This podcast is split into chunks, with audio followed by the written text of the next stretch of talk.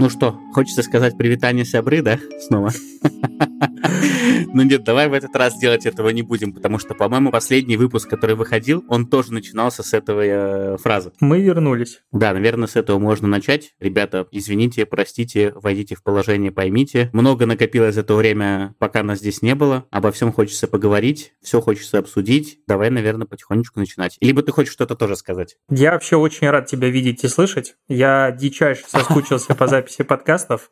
Вот просто я буквально ходил последний там весь июнь который прошел уже 3 июня, оказывается, с ощущением, что как-то вот хочется, надо писать, потому что это приятно, и я сам, вот э, тут ребята из э, «Деньги пришли», перезапустили подкаст, теперь он называется, как он там, «Новая волна», и я так кайфанул с их последнего эпизода, думаю, хочу так же. Блин, вот ты говоришь, что то, что ты слушаешь подкаста, а я каюсь, я вообще перестал слушать подкасты, я вообще перестал смотреть сериалы, я единственное, что делаю, это слушаю музыку, пока я еду на работу туда, и пока я еду на работу обратно. Для меня стало открытием тот факт, что подкаст «Деньги пришли» теперь не существует и выходит под другим названием, даже даже не знал. Но его еще все красильщик ведет, да, я так понимаю? Да, но они все те же остались, э, просто они теперь в миграции ведут другие, но что рекламирует другой подкаст? Я наоборот, у меня последние пару недель пошли под лозунгом пересмотреть вообще все. Я посмотрел все сериалы, которые у меня накопились, я посмотрел все фильмы,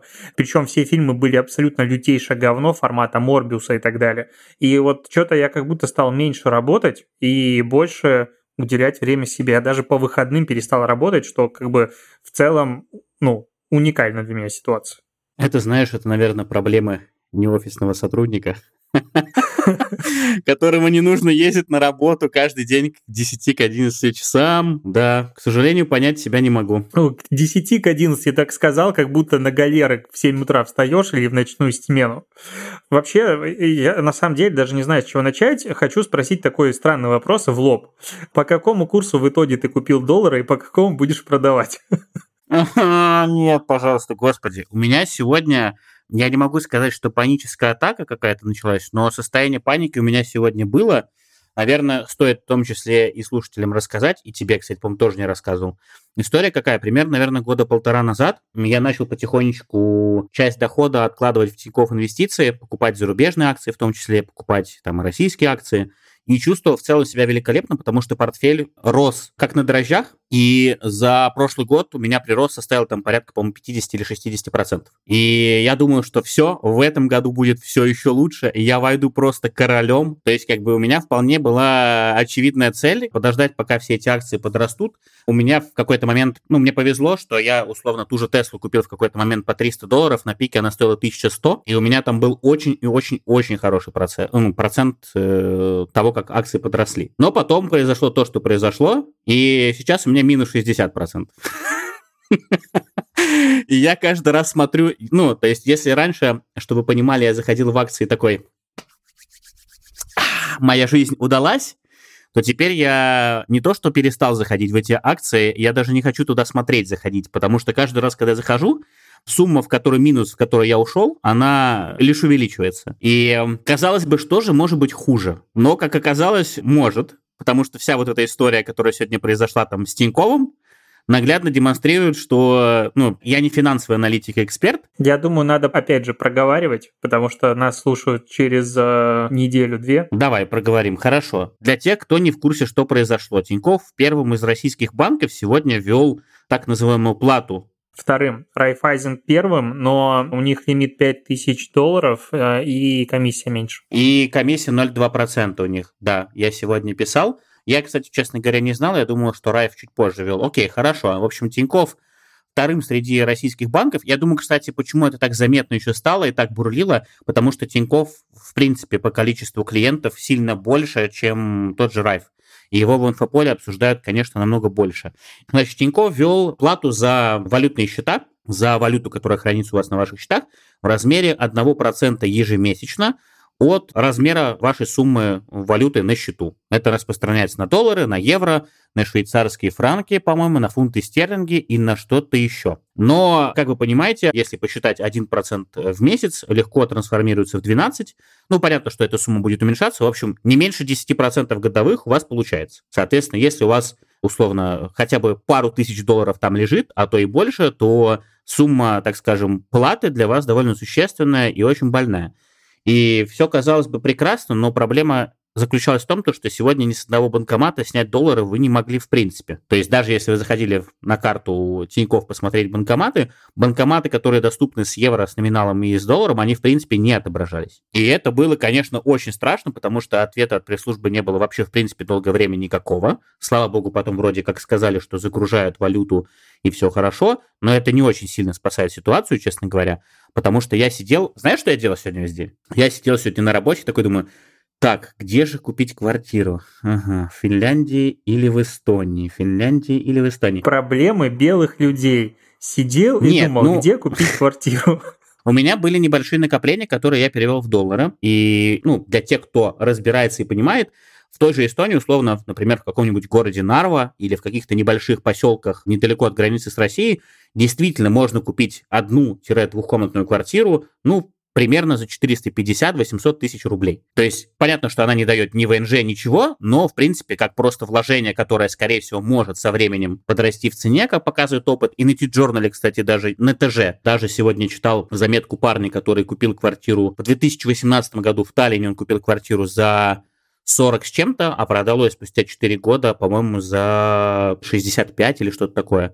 То есть он сознательно продал квартиру в Нижнем Новгороде, купил в Таллине, потом перепродал с выгодой, а эта квартира в Нижнем, которую он продал, за это время в цене только упала процентов на 15 примерно. И у меня была мысль такая, посмотреть какую-то недвижимость, может быть, в Эстонии, потому что, ну, варианты какие могут быть? Либо ты эти доллары, ну, первое, пытаешься снять наликом, что невозможно сделать в принципе. Там же еще есть ограничения. Если ты эти доллары получил после введения ограничений, или там это превышает лимит что-то в 6 или в 10 тысяч долларов, тогда ты вообще их снять не можешь. Ну, в общем, я вне этих лимитов, так скажем, поэтому у меня вариантов особо было не, ну, выхожу за рамки этих лимитов, так скажем. Поэтому то, что делать, как бы было под большим вопросом. Еще был вариант, конечно... А, самое главное, отвечу на твой вопрос. Покупал я доллар по 110. 110? Да. Но я думаю, что это плохо, но у меня есть коллеги, которые купили по 130. Я сегодня сидел, смотрел на них, говорит, ну чё?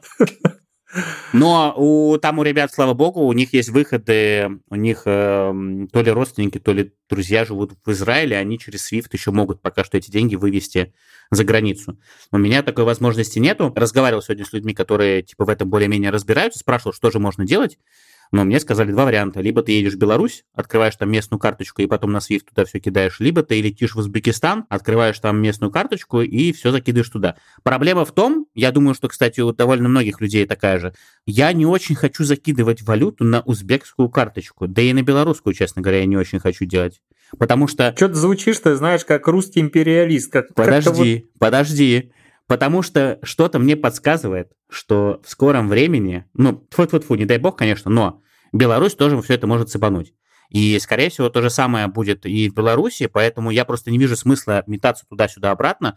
У меня сегодня коллеги ездили в Гомель, по-моему, если не ошибаюсь, открывали в местном банке карточку, там уже поменяли условия, чтобы ты понимал. То есть теперь у белорусских банков условия, что ты минимально должен положить взнос 1000 долларов. Только после этого тебе могут сделать карточку физическую, и ты можешь ей пользоваться. Короче, я сегодня зашел специально в Тинькофф, посмотрел, 58 рублей стоит э, курс обмена. То есть, получается, я потерял практически 50% того, что я переводил в доллары из рублей. И я сижу такой, думаю, господи, как же я не хочу это делать. Вот по этой причине я пошел смотреть какие-то квартиры или что-то такое в Эстонии. Даже вроде нашел вариант, который мне нравится, подходящий, но у меня же живут родственники там, и я стал с ними советоваться, поскидывал эти варианты, они говорят, даже не думай там брать. То есть открывается куча, так скажем, прекрасных подробностей, о которых продавцы в этих объявлениях не рассказывают примерно ничего. То есть у тебя может быть красивая квартира, там, допустим, не знаю, 60 квадратных метров, да, с классным евроремонтом уже сделано в небольшом городке. Ты такой думаешь, блин, все, это мое. Вот, допустим, стоит она, не знаю, там 15 или 20-25 тысяч евро. Ты думаешь, ну, можно купить, да? Ну, вот как просто как вложение, чтобы ну, она подорожала. А потом ты узнаешь, что... Коммуналка 500 евро. Это еще не вся проблема. Проблема заключается в том, что там очень много поселков, которые в Советском Союзе создавались возле каких-то предприятий, Предприятия в наше время уже позакрывались, поселки потихонечку умирают, у них огромные задолженности по коммунальным платежам. То есть есть города, в которых, например, чтобы ты понимал, вечером отключают свет на улицах. Просто потому что как бы, ну, нет денег, чтобы заплатить за коммуналку. И второй момент, конечно, про который ты говоришь, это высокая коммунальная платежи, то есть там в некоторых местах она может достигать, там, ну не 500 евро, но там 250-300 евро, это вообще типа считается овер-ок. При том, то, что раз уж мы говорим на эту тему, да, немножко мы отошли от маркетинга, просто мне все это любопытно стало. У меня, поскольку родственники живут в Таллине, мы разговаривали буквально сегодня с ней, моя троюродная сестра, так можно сказать, чтобы ты понимал, они до вот этих всех событий успели взять в новостройке недалеко от залива квартиру, по-моему, трехкомнатную. Чтобы ты понимал, она стоила 220 тысяч евро. Как ты думаешь, сколько эта квартира стоит сейчас? 500 тысяч. 550. Да. Дома строят украинцы, а украинцы застопорили стройку в марте. Отказались продолжать строительство, сказали, что мы поднимали зарплату, а вот только сейчас вроде как разобрались, начали опять все строить, но как бы представляешь, насколько выросли там все цены и так далее.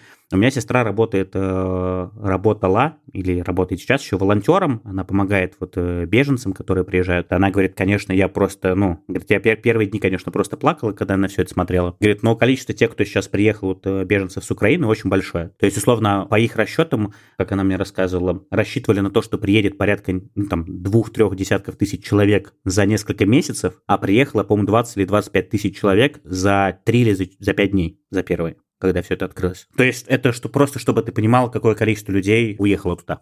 И она мне так еще рассказывает, говорит, что для Эстонии сейчас иметь собственный автомобиль – это настоящая роскошь. Я говорю, почему? Он говорит, потому что цены на бензин и цены на газ взлетели до таких уровней, что типа многие люди сейчас даже от газа в принципе отказываются. Я говорю, ну вот, это наш ответ. Ну, это я так, конечно, с сарказмом, но тем не менее. Ладно, в общем, мы куда-то не туда свернули. В общем, единственный путь, который у меня остается, либо смириться с тем, что происходит, и продолжать оставлять эту плату, ну, потому что что еще поделать. Я просто понимаю, что сейчас нас искусственно заставляют от этих долларов избавляться, но я, я думаю, что и ты тоже. Я искренне верю в то, что пройдет полгода, год, полтора, курс евро и доллара 100% вернутся, ну, потому что где рубль, где доллар, ну, ладно, я не эксперт по финансовой грамотности, просто мне не хочется доллары от них избавляться, так скажем. Поэтому, скорее всего, просто они пока что будут лежать на счету, ну, либо если совсем какая-то будет жопа, так скажем, я просто их быстро все-таки выведу, переведу в рубли, конечно, с потерей 50%, и закину в ипотеку, наверное. Вот и все. У меня все в наличке. Адрес э, подскажешь? Там, где живешь? Улица Хитрожопый Беларусь. А, улица Пушкина, дом Колотушкина. Да, нет, я... Знаешь, какой момент я все вывел в наличку, когда Тиньков объявил о том, что он раком болеет, что у него вот это все проблемы, и я такой, что-то, да, что-то как-то мне страшно в этом банке все хранить, и я поехал чуть ли не в тот же вечер, снял все в евро, что, возможно, было моей тоже небольшой ошибкой, потому что сейчас евро относительно доллара типа очень сильно упал, можно сказать. Но в любом случае, конечно же, я покупал по нормальным курсам, и сейчас я не так, типа, страдаю, потому что в момент, когда все полетело, я просто перешел и потратил все рубли. Но по-прежнему большая часть моих денег, она в валюте заморожена, я так называю, и в стройку дома их вкинуть не могу.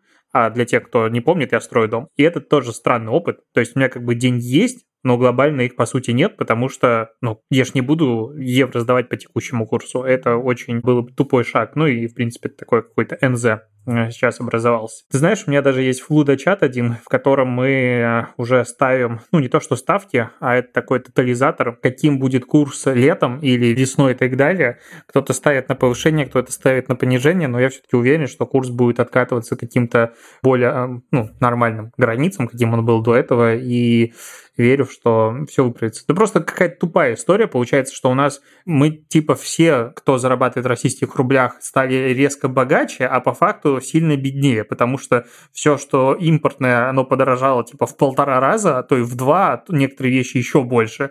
При этом относительно курса оно подорожало еще сильнее, потому что доллары и евро упали. И это какой-то просто абсурд. Но я вообще не выгребаю эту тему экономическую, простите, но об этом хотелось тоже на старте поговорить. С чего мы с тобой начнем? Я предлагаю начать с новости, которая меня исключительным образом заколебала, и это как раз перейдет к второму обсуждению.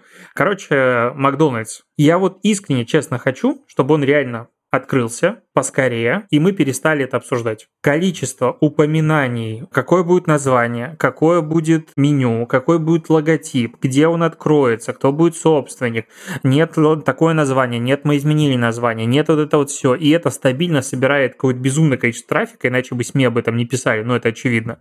Все по кругу, ни у кого нет никакой информации, но это по сути, наверное, самый лучший крупный кейс ребрендинга, который был в России вообще ever за бесплатно. Ну, потому что как получить такое количество упоминаний в СМИ по-другому? Ну, я тоже хотел сказать, что это очень похоже на то, как будто бы я, правда, не знаю, как думаешь, это спланировано или нет, потому что у меня есть четкое ощущение, что как будто бы, если сначала это все было очень хаотично, то в какой-то момент это все, ну, поставили на поток и сказали, типа, о, мы на этом можем как-то, ну, дополнительно срубить какого-то трафика, получить бесплатные охваты, упоминания и так далее. И если ты даже вспомнишь, с каким завидным постоянством чиновники, тот же Собянин, потом там мэр Подмосковья, по-моему, кто-то еще говорил про то, что, ну, просто давал комментарии касаемо того, как все будет открываться там и работать, ты понимаешь, что если даже чиновники здесь используют удобный случай для того, чтобы на этом попиариться, то ты понимаешь, насколько сильно вот в информационном поле все это обсуждается. При том, когда я читаю действительно, наверное, глупо сравнивать там наши с тобой каналы, да, и то, что там люди пишут, потому что все-таки, ну, у нас немножко профильная эта история,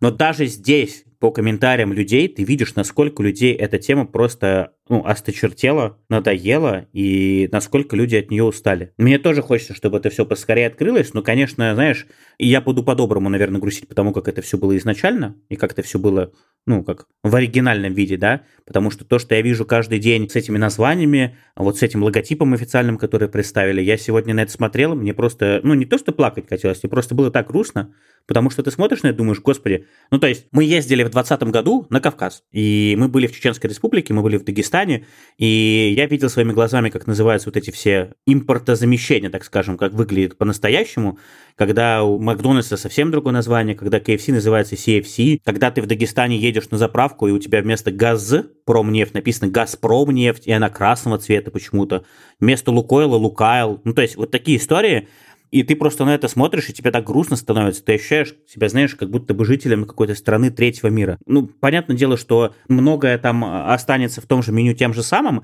чуть поменяют название и так далее, но это все равно не то. С другой стороны, возможно, это мы так рассуждаем, а рядовому пользователю, который особенно живет в регионах и так далее, будет абсолютно плевать на то, какое там название, на то, какой там логотип. Люди просто привыкли к этому, они привыкли ходить в одно и то же место, которое запомнили, которое хорошо было узнаваемо. И из-за того, что там даже немножко поменяется меню, никто никакой особой трагедии делать, мне кажется, не будет. Поэтому у меня ощущение, что Тема всем действительно надоела, но как только все это запустится, а сколько у нас получается, еще раз посмотрю, 9 сегодня, через, ну, блин, три дня осталось подождать. На Пушкинске все это дело откроется, а дальше, мне кажется, они все это на рельсы поставят на поток, и про это очень быстро все забудут. А почему про это пишут СМИ, как ты говоришь? Ну, ответ очень простой, потому что на этом можно получать огромное количество трафика. Пока можно на этом хайпить, про это будут писать все. Вот и все. Я думаю, они делали в итоге это уже осознанно, то есть вот как бы закидываю эту мысль, потому что регистрация такого количества товарных знаков, какие-то абсолютно дебильные вбросы с названиями, мне кажется, это было сделано в какой-то, ну вот, возможно, на старте они просто увидели большой интерес к теме и начали а, делать вбросы намеренные, чтобы это как бы обсуждалось. Возможно, там кто-то а, очень умный пиарщик был. Ну, было на слуху и не забывалось. Да. Но я думаю, что на самом деле после вот запуска тема не закончится еще долго, потому что все туда пойдут пробовать, начнутся какие-то видосы, блогеры, СМИ, сравнения, как было, как стало, не знаю, затестят в условном там в Пулково, допустим, у нас работает Mac, еще как бы оригинальный, в Москве тоже есть маки оригинальные, пойдут тестить, сравнивать меню, какие-то вкусы, закрытые дегустации, короче, это еще на месяц минимум с нами впереди. Но вот просто я вот себя словил реально на мысли, что Макдональдс, наверное, стал для меня последней каплей в информационном шуме, который я вокруг себя сам и создал. Потому что я в Телеграме в какой-то момент был подписан вот реально на 500 Телеграм-каналов, потом я начал постоянно отписываться, отписываться, отписываться. Сейчас их, наверное, там типа в районе 200, и я продолжаю отписываться просто нещадно, когда я понимаю, что, знаешь, вот ни здесь ничего меня не ждет интересного, я здесь реально ничего не читаю. И все равно из-за того, что, ну, как бы Telegram для многих сейчас стал главной площадкой потребления новостей, там, потому что Твиттер как бы ушел, и Инстаграм в полуомрачном состоянии и так далее, ты, если подписан на несколько смежных телеграм-каналов по теме, несколько СМИ, которые, допустим, хотят тебе показывать разную повестку и так далее, все пишут всегда об одном и том же. И за счет этого у тебя Просто если что-то произошло, то лента условно взрывается, и это просто вымораживает. Типа, ну дайте мне какую-то другую информацию. Или вы первые СМИ, ну типа вот как раньше всех, или как там называется, у них профиль коротко и самые первые. А остальные, ну дай мне какую-то больше информацию, дай мне фотографии с места событий, дай мне что-нибудь, в чем будет ценность, не перепечатывай тупо новости. И вот э, мне кажется, что сейчас, вот я вижу по своему каналу, что у меня продолжается, ну, такой стабильный отток аудитории, и отписок всегда чуть больше, чем подписок в день. И я думаю, что люди просто очень сильно устали. Устали от э, повторения, от дубляжа, они ищут оригинальности, они ищут чего-то интересного и будут отписываться от СМИ очень сильно, потому что СМИ быстро взлетели, и сейчас у них будет такая долгая стагнация, и не только с точки зрения отписок, но и с точки зрения охватов, потому что, ну, как бы архив никуда не девался, а конкуренция за внимание, она проигрывается теми, кто делает одно и то же. Я просто буквально сегодня, как раз вот перед запуском, перед тем, как мы с тобой созвонились, чтобы записать подкаст, написал пост, просто попросил, чтобы люди написали в комментарии, чего бы они хотели видеть. Но если честно, то, в принципе, я думаю, что у тебя плюс-минус то же самое будут писать, но люди просто пишут, что мы соскучились по маркетингу, мы соскучились по рекламе и так далее. И, знаешь, я тоже ловлю себя на мысли, я в этом месяце, точнее не в этом месяце, я в мае месяце наконец-таки впервые для себя открыл, что такое архив, Телеграме и что такое папки. Я никогда папками не пользовался, но в какой-то момент рабочих чатов стало так много, что я понял, что если я их не разделю, то я буду вечно путаться в каналах, в чатах рабочих, в рабочей переписке и прочее. Поэтому сначала сделал папки, а потом начал действовать каким методом. У меня тоже было много каналов, на которые я был подписан, и в какой-то момент те, которые я вообще, ну, читаю довольно редко, я стал закидывать просто в архив. И э, что самое интересное, чем больше у тебя таких каналов оказывается в архиве, тем меньше ты их мониторишь, и тем быстрее тебе приходит осознание того, что тебе этот канал в принципе, никакой ценности особо-то и не несет. И таким макаром я отписался, наверное, каналов от 40-50 примерно. То есть сейчас у меня там осталось, ну, если честно, не очень много каналов, которые я читаю. В основном вот этот, условно, тот же раньше всех, ну, почти. Потом там есть сигналы РБЦ или что-то такое. То есть это ребята, которые в основном ну, довольно быстро пишут про всякие новости, про которые даже раньше всех вот этот канал пишет э, далеко не первым. И остался у меня, чтобы ты понимал, вот именно один канал, который я вижу, который постоянно пишет про маркетинг, он называется Hot Digital, не знаю, слышал ты про такое или нет. Да. Чем мне нравится, что несмотря на то, что все вот происходит последние там несколько месяцев, ребята продолжают до сих пор писать про рекламу, а я себя ловлю на мысли, что мне про какую-то зарубежную рекламу и про остальное писать очень тяжело. То есть как будто бы в какой-то момент у тебя вот эта повестка, которая была, да, новостная там и в инфополе, она тебя как будто бы съела, переломала и заставила играть совершенно по другим правилам, к которым ты вроде как бы уже привык. И я себя очень часто ловлю на мысли, что, с одной стороны, знаешь, хочется вернуться к тому, что, типа, например, сесть, экспертно что-то написать, дать свою какую-то оценку и так далее. А потом я просто вижу, захожу и понимаю, что, а мне, во-первых, самому это не особо-то хочется сейчас в данной ситуации. И я понимаю, что многим людям простой формат потребления контента, он намного проще, нежели какие-то супер длинные посты. Я, конечно, хочу ошибаться, потому что у нас вроде как читающая аудитория, но мне почему-то кажется именно так. Ну, вообще, по поводу длительности контента, тут реально есть нюансики, потому что мне вот прям не хочется делать какой-то фастфудный контент новостной, как раз хочется уходить, но я это называю в журналистику реакции или мнения. То есть, мне кажется, я где-то уже об этом говорил, что когда выходит какая-то новость, ты не пишешь, типа, вот, здравствуйте, новость. А, ага, допустим, там ВК обновляет правила эмодзи в рекламе. Как это повлияет на нас? Почему они это делают? Ну, то есть, какое-то рассуждение, опять же, как мы говорили, дополнительная ценность, какой-то, чтобы был в этом смысл.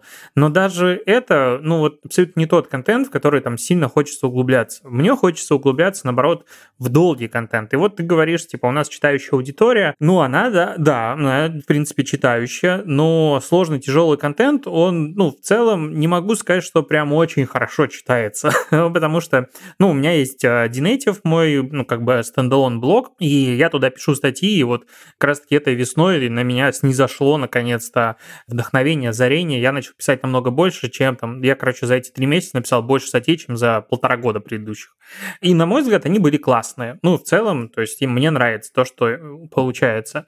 Но с точки зрения просмотров, то есть, допустим, я недавно выпустил статью о том, вот почему я вообще делаю эти статьи, как работает контент, э, как работают там сервисы, потому что у меня есть сервисы в экосистеме, как я это называю, блога Dnative. Вот эту статью прочитало 4300 человек.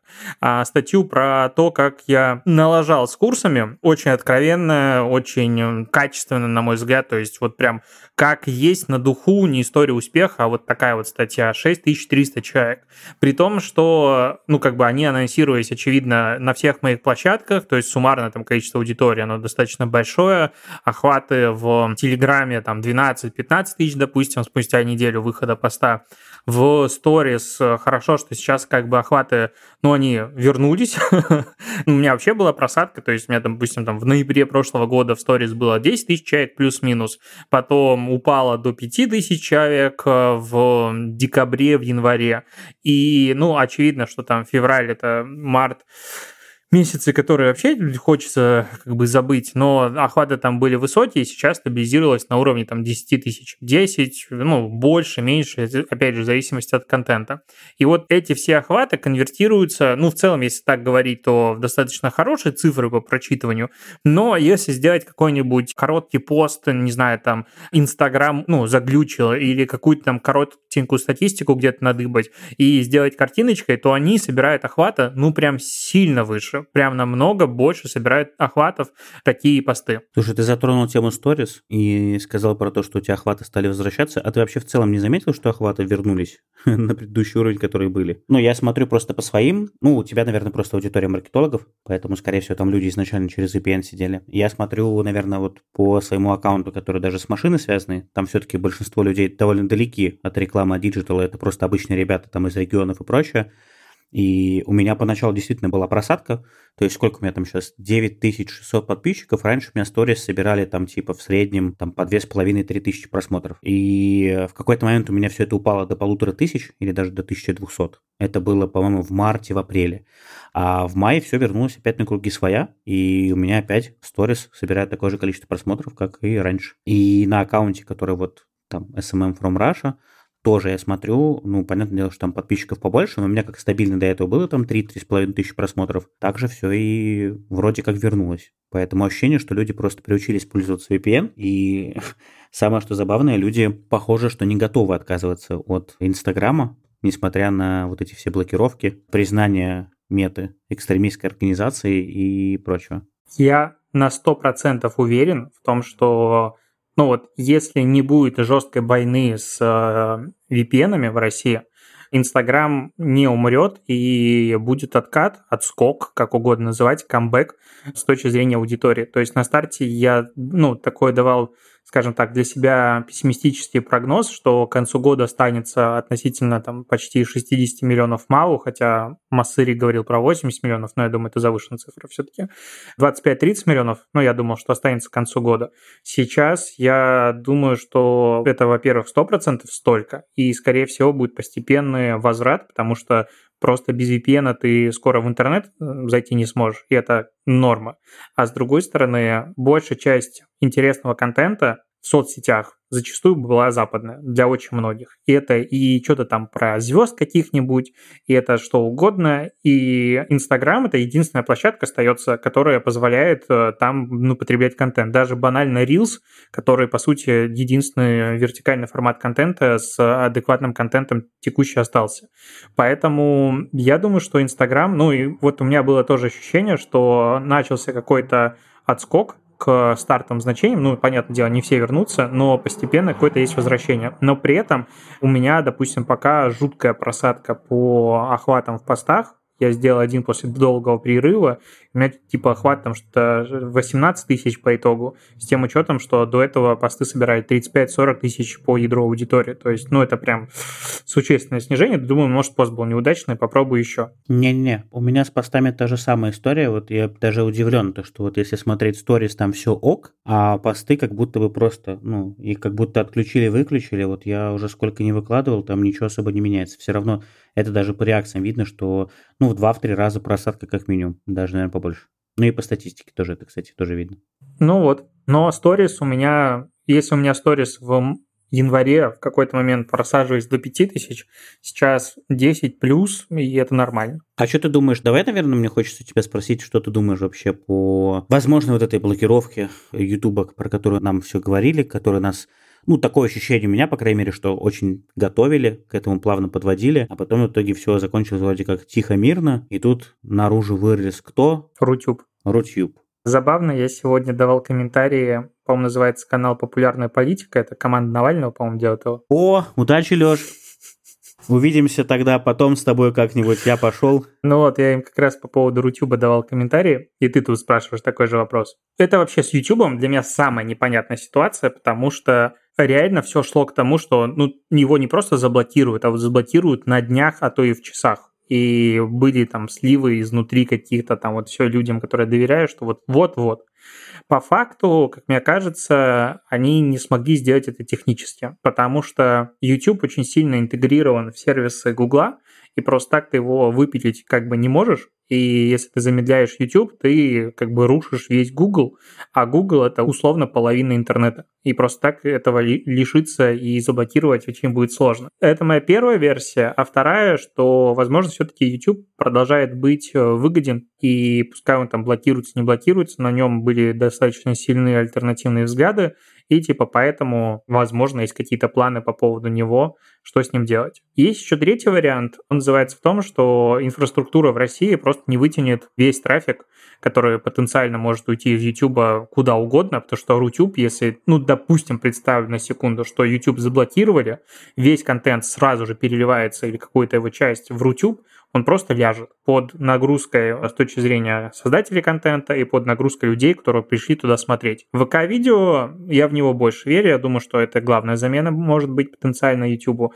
но им будет тяжело. Потому что, ну, представь себе просто, сколько видео там смотрится каждый день. И люди видео смотреть не перестанут. Они просто переключат на другую площадку. И там все ляжет. Штука, про которую ты говорил, гугловская, называется э, Google Cache сервер. Ну, это одна из. Ну, нет, это основная. Это, по сути, CDN очень большой, который позволяет э, ускорять загрузку. Но... Вот, и тут как раз речь идет про то, что если они это, условно, что происходит? Если они, я помню, даже про это писал, что как только они отключают у нас, условно, YouTube или блокируют его, ну, как минимум пара миллионов россиян все равно продолжают им пользоваться, заходят и смотрят все это дело через VPN что создает колоссальную нагрузку на отечественные сети, и они просто с этим не справляются. А что происходит после этого? А после этого происходит глобальное замедление вообще всего Рунета в принципе. Я думаю, что отчасти это связано с этим. Второе, ты правильно сказал, что это как очень такой активный инструмент пропаганды. Если ты посмотришь сейчас, как выглядят рекомендации на Ютубе, я тебе больше скажу. С февраля месяца я сократил совершенно неосознанно, я сократил потребление контента на Ютубе примерно раза в два в три. То есть я вообще практически перестал смотреть вообще любой контент контент на Ютубе, потому что как только я заходил в те же рекомендации, я не буду говорить про тренды, что там творится, потому что там просто кромешный ад. Там 9 из 10 роликов — это обсуждение политической ситуации, обсуждение военной операции и всего того, что там происходит сейчас. И это смотреть совсем не хочется. Более того, постепенно эти видосы, несмотря на то, что я их не смотрел, все это полезло ко мне в рекомендации. И в какой-то момент я поймал себя на мысли, что единственное шоу, которое я смотрю, которая у меня почему-то все время вылезает первая, это коммент-шоу, которое делают ребята из Винлайна совместно с, там, с бывшими комментаторами Матч ТВ. Константин Генич, там, Тимур Курцкая, Нобеля Рустамян и прочие ребята. Остальные видосы вообще перестал смотреть, в принципе, в какой-то момент. Я очень много смотрю YouTube, но для меня YouTube ограничивается моими подписками. То есть вот у меня есть список подписок, я туда захожу, и я вот как раз в YouTube э, хочу отдыхать от всего информационного потока, хотя я, в принципе, от него сейчас себя очень сильно огораживаю. Но у меня там Формула-1, у меня там типа условно какой-нибудь Вилсаком, чтобы мне отвлечься, Асафьев и так далее. Я, в общем, хочу что-то вот, можно мне, пожалуйста, про другое, потому что первые недели... Знаешь, знаешь, где надо отдыхать? Извини, что перевожу. Знаешь, где надо отдыхать, Леш? Отдыхать нужно в лучшем сервисе, дорогие друзья. Называется Кинопаб. Я просто долгое время отрицал пиратские сервисы, и оплачивал Netflix, Кинопоиск, а медиатеку. А потом мне коллеги говорят на работе, слушай, есть такая штука Кинопаб. Я такой, ну-ка, ну-ка, ну-ка. И я открыл для себя удивительный мир пиратского контента. Всего лишь за 1800 рублей за полгода я могу смотреть абсолютно любой контент со всего мира. И Apple TV, и Netflix, и Disney, и все спортивные каналы. И это всего лишь 1800 рублей за полгода. Представляешь? Ты плохой человек. Еще и в хорошем качестве. А, я, кстати, пробовал его найти. Я зашел на какую-то первую ссылку, ни хрена не а понял. Нет, ты не найдешь потому что там нужно заходить через специальные ссылки, которые даются в личном кабинете. Ты просто так его не откроешь, потому что у него куча зеркал, которые постоянно пересоздаются. Ну, ты мне там ссылочку скинь, но у меня, как, у меня было, ты знаешь, подписки на все сервисы. То есть вот просто все стриминги, которые были официально доступны в России, они были все.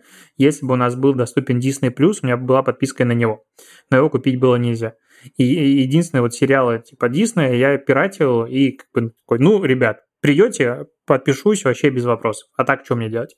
И сейчас, ну, Netflix ушел, там что-то еще подключалось, но я страдаю. Ну вот просто выходит новый сезон «Пацанов», я его не могу смотреть нормально, потому что он на каких-то таких убогих сайтах, с этой рекламой, с какими-то странными переводами, кубиков кубики нет, и вот это все. Короче, я человек, который, имея Smart TV Apple TV, хочет нажать две кнопки, и чтобы у меня было в хорошем качестве, без геморроя, без ничего, и я бы не думал вообще ни о чем. Ну, у тебя есть Формула-1, ты сказал? Формула-1 я тоже сейчас пирачу а, на ВК-видео. Там причем, кстати, вот Формула-1 это самая прикольная ситуация. Короче, до этого ее можно было в России смотреть двумя способами. Либо Матч ТВ с русскими комментариями, либо официальный канал ну, F1 с подпиской, там что-то 50 долларов она стоила на год, ну и там англоязычный комментарий. Мне комфортнее смотреть с русским языком, и ну, мы смотрели всегда Матч ТВ. И на Матч ТВ примерно 40% всей гонки была реклама. Ну, они сами об этом говорили. Охеренно смотреть, когда в какие-то важные моменты реклама. Ее было слишком много. И только один комментатор, Попов. Интересно. Сейчас заблокировали все. И, соответственно, блогеры, а их достаточно много, которые писали про F1, пошли себя пробовать с точки зрения комментаторов. И оказалось, что они просто охрененно комментируют. У меня есть любимчик Станиславский. Просто огромное ему спасибо, потому что он просто передает все мои эмоции от гонки, он комментирует не вот, знаешь, не как э, типа профессиональный диктор на телеканале, и самое главное, нет рекламы. То есть Гонка идет от начала до конца без рекламы.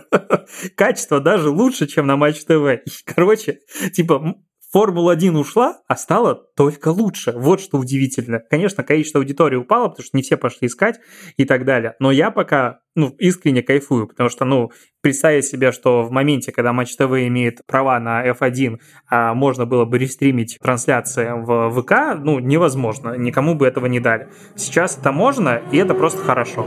У тебя там Формула-1 под окнами У меня да, судя по звукам? Пиндоса. Есть, короче, серия в Саус Парке э, про пиндосов. Она, наверное, одна из моих любимых. Это про байкеров, которые очень любят э, шумно ездить по городу. И вот э, я их называю теперь только пиндосами, я жду, когда они перестанут ездить, не буду ничего плохого про них говорить, пускай все будут целы, но очень хочется, чтобы каждый из этих людей купил себе квартиру на первом этаже с выходом на проспект, ну я живу на пятом, но не суть, и чтобы перед ним его друзья ездили всю ночь, потому что это просто, я их терпеть не могу. Ну, то есть я не понимаю кайфа от того, что вот они такие громкие, но они заглушают, э, допустим, я там фильм смотрю, окна открыты, они заглушают фильмы. Сейчас были закрыты трехуровневые стеклопакеты, и ты слышишь это в микрофон. Но я их понимаю. Ты тоже пиндос? Нет, я не пиндос, но у меня громкие выхлопы, я люблю также вечерком проехаться. Ну, понятно, что в разумных пределах. Да, да, да, в разумных а, пределах, по... только за городом, да, да, да, рассказывай мне. По поводу контента, который ты сказал, видишь, тебе хотя бы с Формулы-1 повезло. У меня ситуация немножко хуже обстоит, потому что есть Матч ТВ, который покупал в свое время, по-моему, это был четырехлетний или пятилетний контракт с СПЛ, на трансляции английской футбольной премьер-лиги. И вот сегодня буквально новость прилетела, что АПЛ, внимание, не расторгла контракт, а приостановила на неопределенный срок. Знаешь, что это значит? Что АПЛ не нужно возвращать деньги Матч ТВ. А, хитро. Да, потому что контракт приостановлен на неопределенный срок, а не разорван. То есть 41 или, по-моему, 45 миллионов долларов, что-то такое стоят эти права. Вот считай, сколько АПЛ просто условно забрала себе. А мы потеряли просто огромный кусок супер крутого контента. Я думаю, тебе не надо объяснять, что такое там матч АПЛ, и ну, ты как человек, который фанатеет от формулы, ты понимаешь, что такое предматчевые шоу, что такое хайлайты, что такое интервью и все остальное. Вот все это было в свое время на ОККО в разделе АПЛ, там даже собирали под это дело целую редакцию. Охрененно круто было. Вот реально, я с таким кайфом заходил посмотреть всякие повторы, обзоры и прочее.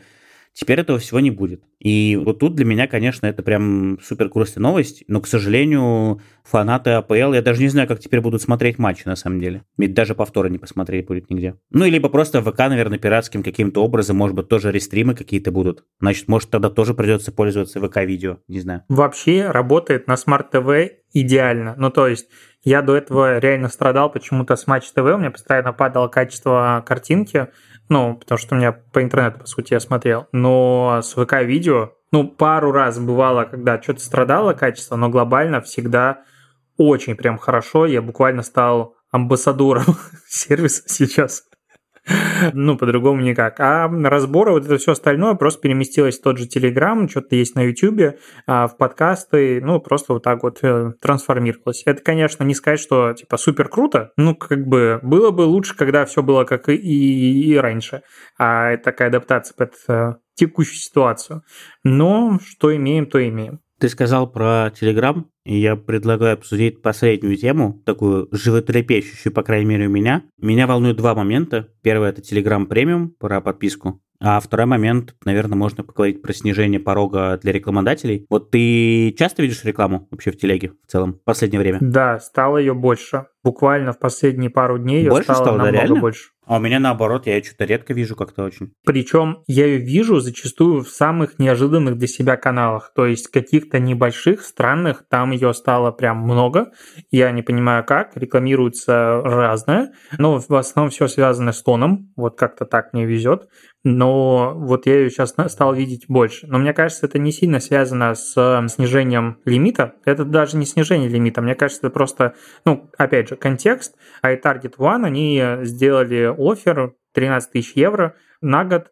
Ты можешь закинуть бюджет и один канал или бота своего рекламировать в Телеграме после модерации. И относительно предыдущего бюджета в 200 тысяч, 240 или там других бюджетов, то это очень даже комфортная цифра. И мне кажется, просто туда рекламодатели, те, кто будет закидывать там 13 тысяч евро, они еще просто не добрались. То есть, мне кажется, просто совпадение. Ну вот я ребятам на прошлой неделе еще написал, попросил прислать мне, ну вообще реально ли все это или нет. Мне подтвердили, сказали, да, реально. Вот я должен завтра, надеюсь, что завтра, ну вообще должны были либо сегодня, либо завтра прислать мне какую-то подробную информацию. Тут на самом деле важно понимать. Я посчитал, что такое 13 тысяч евро, если переводить в рубли. Это примерно около 70-80 тысяч рублей в месяц. Кажется, что с точки зрения трат на рекламу это не такая большая цифра, которую, в принципе, Среднестатистический канал авторский может себе позволить тратить на рекламу. Но тут да, Но что, надо закинуть их сразу. Но тут есть... Как бы, если бы 70-80 вот. тысяч в месяц, я бы легко закидывал, вообще даже не думая. А когда мне надо сразу достать 13 тысяч евро и положить, то как-то я вот не хочу. Вот я жду вот этот момент, потому что мне кажется, что, может быть, и не обязательно сразу их закидывать. Нет, я созванивался с менеджерами и общался, ну, они думали, ага. что я просто пошел узнавать с ребятами из iTarget, я с ними плотно работаю по рекламе, говорю, правда или нет, они такие, да, мы с тобой свяжемся. Мы назначили колы, и там просто ребята неправильно передали информацию, думали, что я уже готов покупать. А мне интересно было просто написать, потому что, ну, это большое событие, на мой взгляд, на рекламном рынке. И это именно годовой бюджет. И вот годовой мне закидывать сейчас не хочется. Хотя сейчас курс евро еще больше упадет. И можно как раз там, ну, что 100 тысяч закинул, вот как раз тебе на 13 тысяч евро будет. Но я бы хотел попробовать для себя. Вот я тоже хочу попробовать, но мне почему-то какие-то... Я не помню, кто мне говорил, или Рома Зарипов, или кто-то другие из ребят говорили про то, что типа там стоимость подписчика получается очень дорогая. Но мне все равно хочется попробовать, потому что я даже специально заходил, смотрел каналы, типа, знаешь, был такой вечерний телеграм, может быть, помнишь, который через старый качался в свое время. Я смотрел, в принципе, он неплохо рос. Вопрос лишь в том, сколько будет стоить подписчик. Ну, то есть в современных реалиях, если ты делаешь посев, 35-50 рублей за подписчика, это вообще кажется нормой. То есть если ты будешь стабильно получать такую же стоимость подписчика на, на долгосрочной перспективе там, то кажется, что официальный инструмент, когда ты настраиваешь рекламу на всех своих конкурентов, намного эффективнее, нежели ты пытаешься покупать рекламу в других каналах. Вот и все. Поэтому я бы тоже с удовольствием попробовал. Может быть, кстати, вот, это ответ на вопрос, э, как найти применение долларам и евро на счету. Может быть, просто закинуть эти все деньги туда и просто не переживать и не париться, тем более, что, как ты правильно говоришь, курс доллара и евро, он все равно продолжает падать. Возможно, кстати, это довольно адекватно звучит. Не, мне кажется, доллары и евро тратить на рекламу за доллары и евро нелогично, капец, просто по причине того, что рублями это будет купить дешевле, а доллары и евро по цене откатятся, и тогда ты как бы за очень дорого купил рекламу, которая можно было купить дешевле. Наоборот, если у меня сейчас была там, возможность лишние деньги, я бы старался покупать евро и доллары просто по причине того, что, на мой взгляд, это необоснованно заниженная цена для них.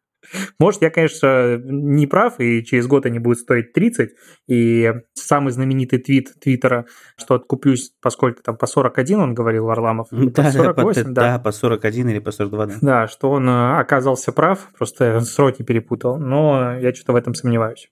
Не, мне кажется, тоже кажется, что до такого не дойдет. Скорее всего, потолок там 55-58.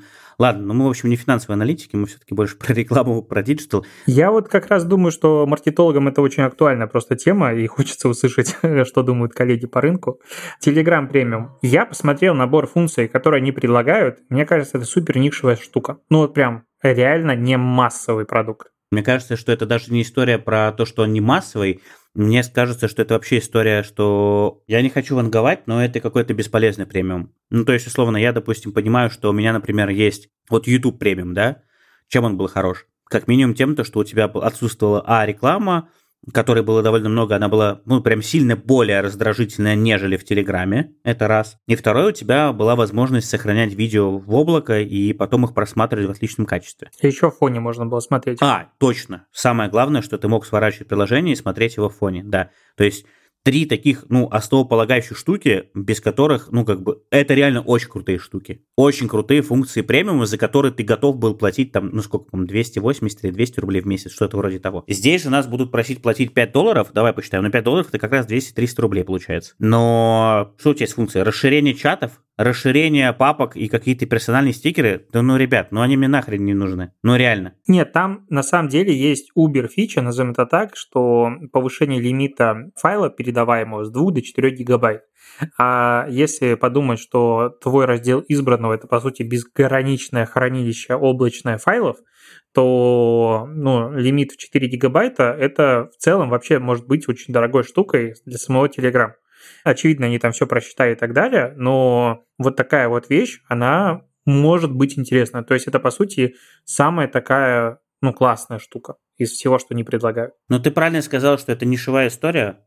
Я уверен, что ей будут пользоваться единицы, и поэтому телега все это так и пушит, ну, про это и говорит. А во-вторых, прости у меня уж, конечно, но даже если я использую раздел избранное как файлообменник, я так, во-первых, делать никогда не буду, я все равно пойду, загружу нужные мне файлы на Яндекс.Диск, где все будет разбито по папочкам, где все это легко найду, там поставлю на это легко ссылку, чтобы это все можно было скачать и так далее. Ну, то есть это просто банально с точки зрения юзер-кейса, ну, как-то более привычно, что ли. Вот, наверное, так скажу. В тебе нет духа авантюризма, ты его потерял ты стал слишком любить продукты наших российских отечественных IT-компаний и пользоваться ими. Да нет, ну тут, да хорошо, пусть это будет Google Диск, например, хорошо. Пусть это будет хранилище Mail.ru. Я понял тебя, но есть еще другая фишка, мне об этом написали в комментариях, я об этом на старте, честно говоря, не подумал, что, ну, во-первых, это выкатывает функцию не только на рынок России, а как бы ну, мировой, и, возможно, кому-то это реально будет более востребовано. Но тут появляется звездочка,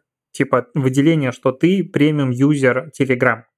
А люди за выделение и всякое такое говно готовы платить. И вспомни историю с премиум рейтингом во ВКонтакте.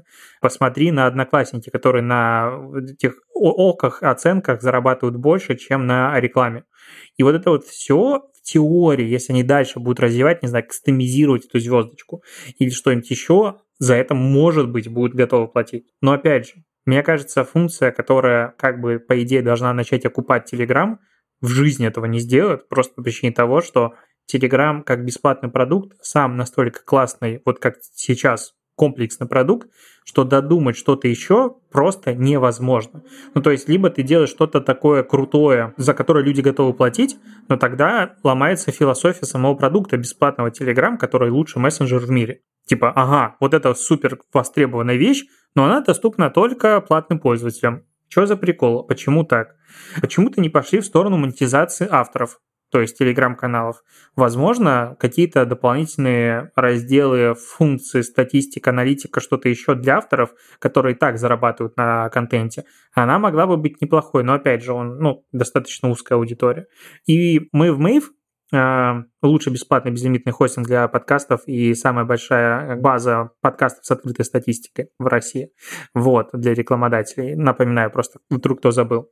Так вот, мы в Маив а, последние два месяца думали над тем, как сделать внутри marketplace с какими-то платными аддонсами для подкастеров и засунуть туда какую-то часть бесплатных, ну, дополнительных возможностей и что-то сделать платное, чтобы каким-то образом, ну, потому что наши планы, многие по монетизации, они пошли лесом вместе с санкциями, вместе с закрытием Европы и так далее, вместе с инвестициями, и, ну, искали какие-то варианты. Ну, мы даже уже там сделали макеты, короче, разработка уже была в каком-то проработке, но поняли, что у нас продукт в философии заложен, что он бесплатный, и из бесплатного продукта сделать платный, не отпугнув аудиторию и не сломав всю логику, очень сложно. Потому что или ты ограничиваешь часть функций, которая тебя сейчас была бесплатной, и делаешь их платными, что тупо, либо то, что ты добавляешь, используют типа 5 человек. А если их используют 5 человек, какой в этом смысл? Зачем тратить на это ресурсы в огромном количестве? Потому что ты на этом не заработаешь. Давай лучше их делать бесплатно. И мы от этого в итоге отказались. Я думаю, у Телеграма очень похожая ситуация. Я тут подумал, когда ты говорил про плюшки и функции для авторов, на самом деле очень сильно не хватает штуки, как увеличение количества возможных создаваемых каналов. То есть сейчас оно ограничено, по-моему, 10. Было раньше 5, потом подняли это 10. Да. Вот как бы, блин, ну сделайте в 25, условно, там, не знаю. Понятное дело, что это такая довольно узконишевая история, но для авторов она бы была супер полезной. Статистика, про которую ты говоришь, да, тоже важна и супер полезна. Потом есть, например, вот этот бот с донатами, да, например, тоже можно было бы как-то с ним какую-то интеграцию замутить, там придумать и так далее. То есть тут вариантов того, как взаимодействовать с э, авторами контента, множество. И раз уж мы заговорили уже и про эту тему, да, и мне почему-то сразу же вспоминается и приходит на ум вот эта история, которая была буквально пару дней назад, когда там Оля, создательница канала «Ретроградный Меркурий», господи, да простите меня, самым тупым примитивным способом увели канал, но, слава богу, там она подняла кипиш, и канал довольно быстро вернули. И я себя поймал на мысли, что в Телеграме нет такого человека, который бы выступал неким связующим звеном между создателями контента и авторами. Не просто пабликами, а вот именно даже хотя бы просто авторскими каналами и самим Телеграмом. Потому что сейчас тот путь, который проделывают ребята, у которых эти каналы взламывают или угоняют, мне после поста вот этого Оли писало, по-моему, 4 человека, которые сказали, что они проходили через такой же путь и писали на почту в поддержку Телеграма. Им до сих пор не ответили, а прошло уже несколько месяцев. Вот я вспоминаю пример, как было при Турове ВКонтакте, когда проводились, не знаю, застал ты, не застал, Life Express такая история была, такая штука. Это был такое прям супер крутое нишевое мероприятие, куда приходили, так скажем, гики и ребята из тусовочки, и туда приходили представители ВК, которые отвечали на вопросы, общались неформально, там спрашивали фидбэк какой-то и так далее. Потом это немножко трансформировалось, и подобные встречи стали проводить для создателей пабликов и владельцев сеток. Потом в какой-то момент, по-моему, когда через пару лет после того, как Дуров ушел, это все успешно умерло, и на это все положили болт. Вот э, кажется, что в Телеграме сейчас вот такого человека очень сильно не хватает, и на самом деле очень хочется, чтобы он, он появился. Я знаю, что вряд ли нас кто-то из телеги слушает, хотя, конечно, хотелось бы, но тем не менее, я думаю, что если бы такой человек появился, то нам с тобой и другим там авторам было бы намного проще работать с телегой и в плане каких-то там багов, обратной какой-то связи, предложений и фидбэка и вообще всего остального. Мне кажется, Георгий Лобушкин выполняет эту функцию. Ну, мне тоже так кажется, но он все это делает, скорее всего, неформально, неофициально. Хотя, ну, блин, мне кажется, что всем все очевидно, просто он э, каждый раз это все отрицает. Ну, ты видишь, как это. Отрицает свою причастность к Телеграму, так скажем. Но я думаю, что негласно он все равно консультирует. Я вот по поводу как раз работы с авторами, это интересное наблюдение, что платформы, которые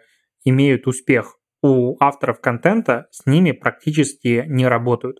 То есть условно Инстаграм, ну, откровенно на своих авторов забил прям давно, и только самые крупные топовые могут там что-то получить э, в плане какой-то поддержки и так далее. Так ты до поддержки хрен достучишься, даже если ты самый классный и молодец. YouTube, в принципе, с авторами работает тоже с огромным геморроем, только через э, партнерки. какие-то прокладки агентства, да, э, партнерки, и только так что-то там можно добиться.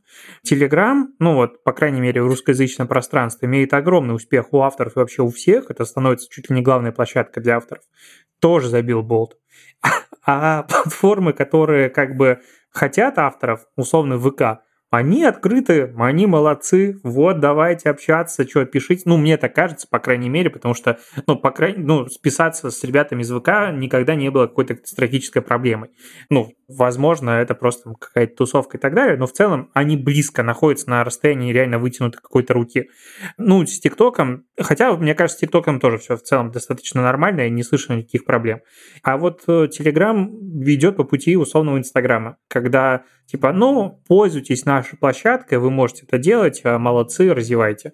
Но какой-то связи как будто бы нет. Это странно. Ну, потому что это так и есть. Я еще вспомнил, ты сюда забыл добавить Zen до того, как его продали, еще так можно сказать, да? Там с авторами, в принципе, довольно плотно работали, и всегда ребята тоже были на связи. Они вообще были, наверное, одним из лидеров с точки зрения работы с авторами в русскоязычном пространстве так точно. Они делали и дзен э, пятницы, и субботы, и вот много-много всего было. Но опять же, они как будто бы в какой-то момент, у меня было ощущение, заинтересованы в авторах намного больше, чем авторы в них. Ну, то есть в целом не было такого, что, ну, опять же, вести телеграм-канал было модно, сейчас стало обычно. Ну, ну, у меня телеграм-канал, окей. Об этом можно сказать вслух. А у меня там YouTube канал тоже, можно сказать, слух нормально. Я там веду TikTok, ну, если аудитория помоложе, то в целом тоже не стыдно признаться. А вот я веду канал на Дзене, звучит как-то странно. Ну, типа, это как будто бы дубль uh-huh, контента какой-то uh-huh. должен был быть. Ну, может быть, у меня просто такое восприятие неправильно. Хотя я Дзен как площадку в целом рекомендовал часто и понимаю, зачем она нужна.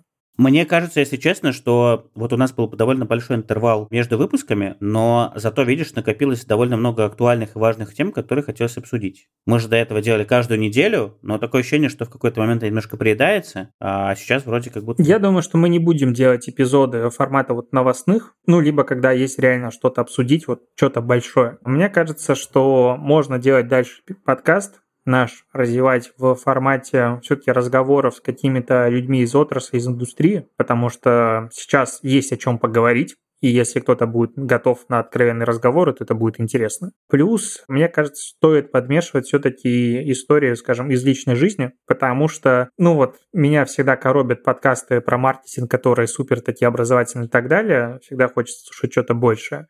А то, как каждый из нас сейчас типа меняет доллары делает ремонт и так далее, это вещи, которые, во-первых, интересно рассказать, и, как мне кажется, интересно послушать.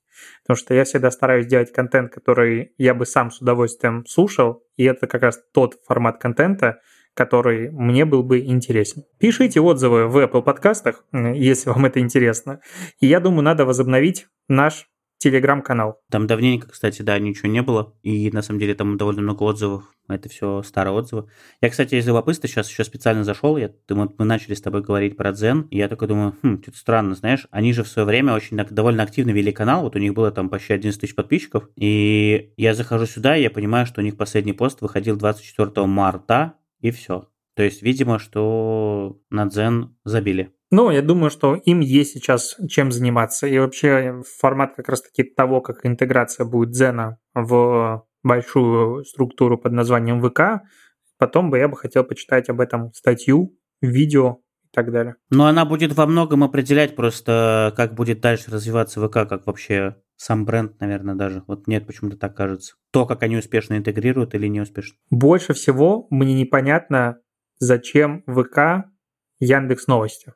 Вот честно. То есть Яндекс Новости для меня это какой-то алгоритм, который давно перестал выполнять свою функцию, ну, полноценно. Он там вообще в урезанном формате. Ребят, спасибо, что дослушали нас до конца. Надеюсь, что вам этот выпуск понравился потому что у нас была задача не записать новостной выпуск, а просто пообщаться, поговорить о наболевшем. Пишите обратную связь там в канал, в комментарии. Можете в поиске в телеге убивать продажные блогеры. Либо искать, где подкаст можно найти, Леш. На лучшей бесплатной безлимитной платформе для подкастеров и рекламодателей mave.digital. Вот, Леша все сказал. Всем до встречи и пока. До побачення.